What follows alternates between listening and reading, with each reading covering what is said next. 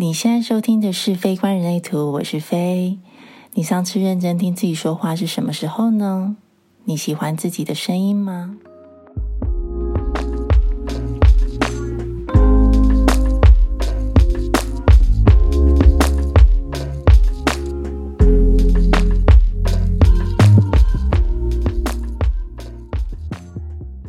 ？Hello，今天是与人类图比较有关的非观人类图，应该吧？期间的内容好犹豫要放在与人类图有关还是无关的主题哦。我其实，在最早最早节目企划的时候就知道，文乐一定有一天会是有这种状况。不过今天就真的遇到了，就是不知道应该要放在哪一个主题的状况。但是想一想，以这集切入的方式来说呢，加上中间有一些小科普的部分，我就还是把它当做是跟人类图有关的非观人类图好了。但是如果你不是特别喜要听人类图，只是单纯的对表达声音这个主题有兴趣的话，还是可以留下来听听看，当做一个生活中自我觉察的角度。哦，然后想要说一下，就是如果这一集大家觉得这个声音听起来不是很合理的话，就也请见谅，因为我的 电脑不知道怎么了，我已经重录了好多次，然后但是嗯，换过不同的那个麦克风，但是最后录起来都有很多很诡异的爆音，所以我最后就还是决定用我的 iPhone 来录。好，回到主题，不知道你们有没有听过前面的集数了？就是前面集数有几集是像这一集一样，就是我一个人讲。然后也有几集是找一些我的朋友来跟别人对谈，呃，其实耳朵不用 太尖，应该就听得出来。除了录音环境的差异之外，我自己本身讲话的声音跟语调也都会在不同的状态里面有很不一样的呈现。说真的，这种声音变来变去的状态，从小对我来说就一直是一种嗯困扰吧，因为我是那种聊天是一种声音。讲电话是一种声音，跟我自己讲话又是一种声音，上台 present 又是另外一种声音，然后跟不同人讲话，心情状态不一样的时候，我的声音通通都不一样。有一个人生阶段比较常去唱歌，那时候我的唱歌方式也会因为原唱的歌手不同而唱出完全不一样的声音。其实说真的，我不大知道自己真正的声音是什么。我也有点疑惑，为什么我明明就没有要模仿，但是却会不自觉的讲话就很像身边的人，我靠近谁就会像谁，而且也很容易沾染他们的口头禅，甚至也常会被略带攻击的说我讲话很做作。比较小的时候啦，然后或者是更直接的被说，呃，为什么你讲电话要装嗲，好恶心哦这一类的话。那除了声音变来变去之外，我的。音频天生就比较低嘛，大家应该都听得出来。但是以前，特别是嗯，我想至少是在我自己长大的环境里面啦，比较主流的声音还是那种就是像银铃般的少女的声音啊。但是我就不是这种嘛，然后加上我只是那种稍微有一点压力，我就会压着喉咙讲话。大家在前几集，特别是前一两集，我跟别人对谈的时候，可能就会听到我那个压喉咙。讲话的声音特别多，或者是我的起 key 就会因为我有一点压力或是有点紧张而比较瘪。这个状态就是压着喉咙讲话，也常常会被家人骂，然后会说嗯听不清楚啊什么的。但是说真的，我也试着要改过，但是也改不过来。然后总之整体来说，就是觉得有点苦恼这样子，然后也会对于自己的讲话比较没有自信。而且不只是声音，我其实一直也有表达的焦虑。从小其实我是那种很怕生、很害羞的小孩。认识我的人可能不这么觉得，可是其实我知道我自己心里面一直到现在，我还是有很大一部分是非常怕生的。Anyways，我也因为这样子的状态，我知道自己不是一个特别会讲话的人。这种状况就会衍生出一种害怕。我其实会蛮害怕别人。嗯，不大关注我，他们没有办法放很多的注意力在我身上。我其实隐约都可以觉得，我可以 hold 住别人注意力的时间很短，然后所以我要在这很短的时间内讲出任何我想要讲的话，然后这就造就了我会很想要急于表达的一个状态。但是说真的，当别人关注我的时候，注意力来到我身上的时候，我又会感到过度的紧张，而且很害怕这个关注。在这个害怕下，我又会。害怕表达，就是一种很矛盾的心情。我既想要关注，又害怕关注；我既想要表达，又害怕表达。也会有很多的时刻是眼睁睁的看着自己明明不想聊，可是却在面对他人的时候，因为怕尴尬。一直尬聊，然后气氛真的就是看着他变得越来越尴尬。那个时刻其实到现在偶尔还是会浮现在我的脑中。总而言之，我的人生多数的时间里面都不是很喜欢自己的声音，也不是很喜欢自己表达的方式。我很羡慕那种可以用着很稳定的声音、很稳定的声线，随时都能讲出一朵莲花的人。一直到认识人类图之后，发现我是喉中心空白的人。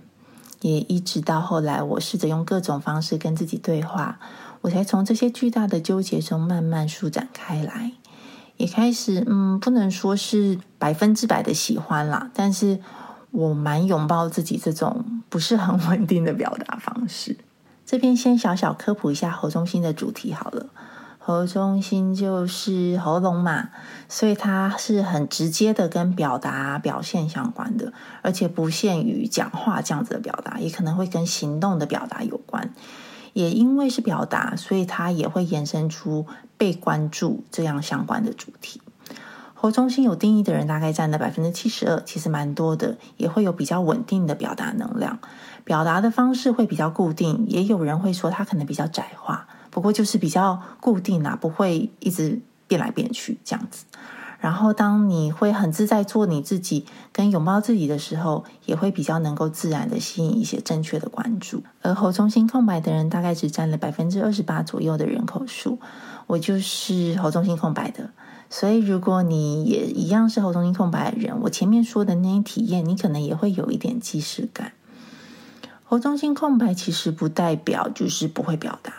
只是我们表达的能量比较不固定而已，而且其实我遇过蛮多喉中心空白的个案，或者是朋友，也包含我自己，都会给人一种其实蛮会表达的印象。那常常是因为我们可能从小就觉得自己不大会表达，所以反而有一些人，像是我自己也是，就是我们很会训练自己，然后反而会展现出一种很会表达的样貌。那也有可能是因为表达能量比较不固定的关系，所以我们表达的方式可以很多元。我们会透过各种跟他人的交汇、跟环境的能量的影响等等，然后各方面的去体验不同的表达方式。在这些表达之中，我们也会延伸出属于自己的表达方法，就是我们会有很多的尝试，然后所以会延伸出可能会是更丰富的一种表达方法。如果你也是后中心空白的人，你可能也会有一些关于被关注的这样子的焦虑，呃，常常会想要透过各种形式的表达或是表现来获得关注。嗯，比较常见的情况像是很爱尬聊啊，或者是很害怕没有人注意到自己啊，害怕没有人真的听到自己的声音啊。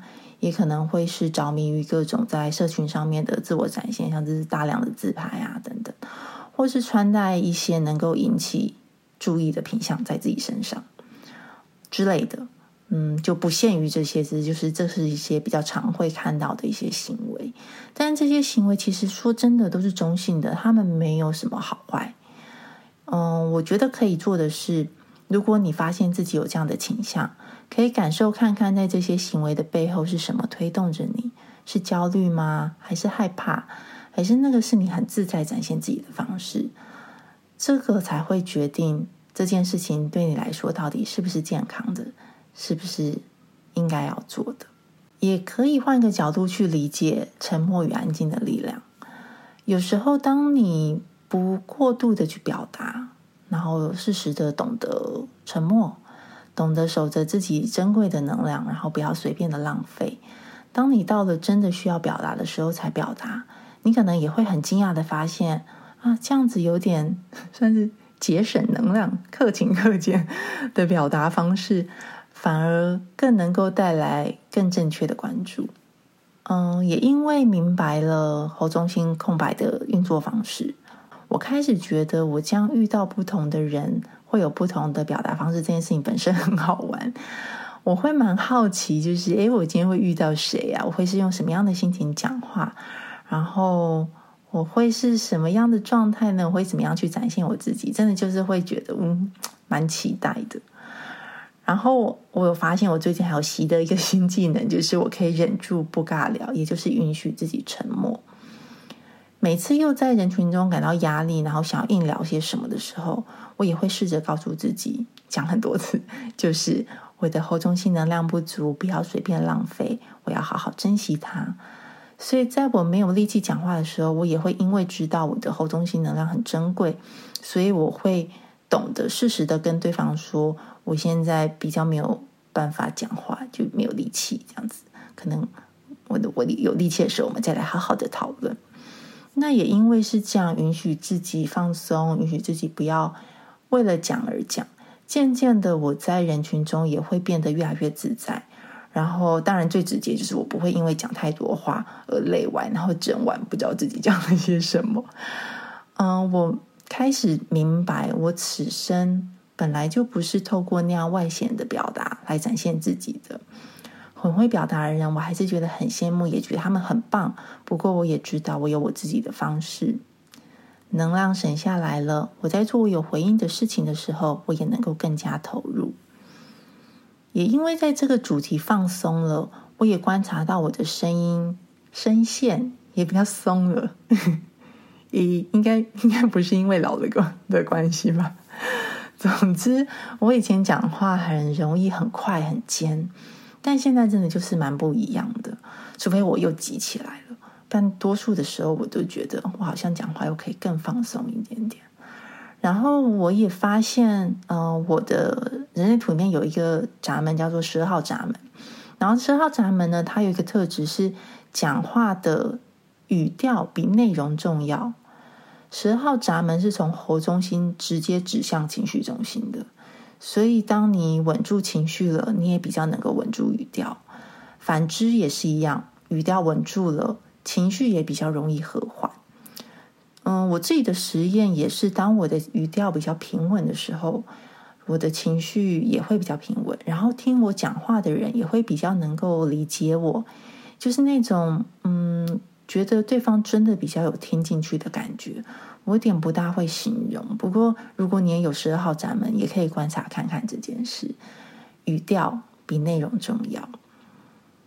其实我觉得啊，不管是喉中心有定义，或者是没有定义的人，或甚至你不是一个人类图的爱好者，都没有关系。你都可以试试看，观察自己讲话的方式，讲每段话的时候是带着什么样的心情。会不会对应到不同的声音、不同的表达方式呢？对我来说，这也是一种拥抱自己跟活出自己的方式吧。当你安然的活出你的权威跟策略，才能够更自在的用正确的能量传达自己应该要传达的事情。嗯，不知道你们平常会跟自己讲话吗？就是在自己的空间里面静下心跟自己聊天这样子。我其实有点忘记我是从什么时候开始这样做的。不过我蛮推荐给大家的耶，那种不是要跟别人讲，只是要跟自己对话的过程，很多时候都会带给我一些惊喜跟疗愈。在那短短几分钟的过程里面，我常常可以好像帮自己梳理出一些想法跟情绪。有时候 我甚至会有点感动到自己。我们常常觉得表达一定是跟他人有关的，要讲给别人听，要表现给别人看。好像这样一切才会成立，好像这样一切才是存在的。但是我也常常在想，有没有一种可能，是我只需要讲给自己听？讲给自己听的时候，其实真实也已经存在啦。当这样的真实安放在你身上，也许不需要再多讲些什么，多说些什么，真实也会用该有的方式绽放开来吧。我其实，在心中是隐隐加相信的。所以，如果你也愿意，如果这几天有机会的时候，你也可以找一点时间跟自己讲讲话，跟自己聊一聊天，问问自己：哎，过得好不好啊？听听自己讲话的声音，也许你会很意外的发现，疗愈的力量早就已经存在你身体里面了。好喽，那今天就差不多到这边。希望你喜欢今天的内容，也希望你喜欢今天的自己。如果愿意的话，也请帮我订阅起来，或是在 Apple Podcast 留下五星评价。也可以追踪我的 Instagram，搜寻“非观人类图 ”（F A Y E） 观看的观，非观人类图。有什么意见或者是想要对我说的话，都可以任何形式留言告诉我。那当然，最重要的还是记得时时回到权威与策略。我们就下次聊喽，拜拜。